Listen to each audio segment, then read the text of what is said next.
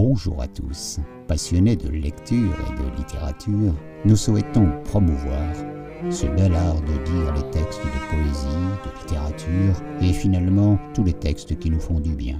Je suis Ossine Drissi et vous écoutez le podcast des 10 heures de beaux textes.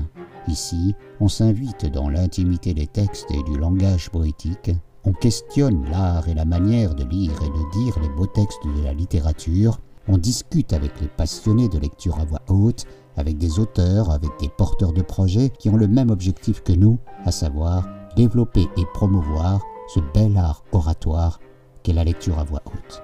Écoutez leurs témoignages, écoutez-les refaire le monde à la découverte de nouveaux textes et de nouveaux projets, en espérant que cela suscite en vous l'envie de vous lancer dans cette belle aventure de la magie du mot au pays de la littérature.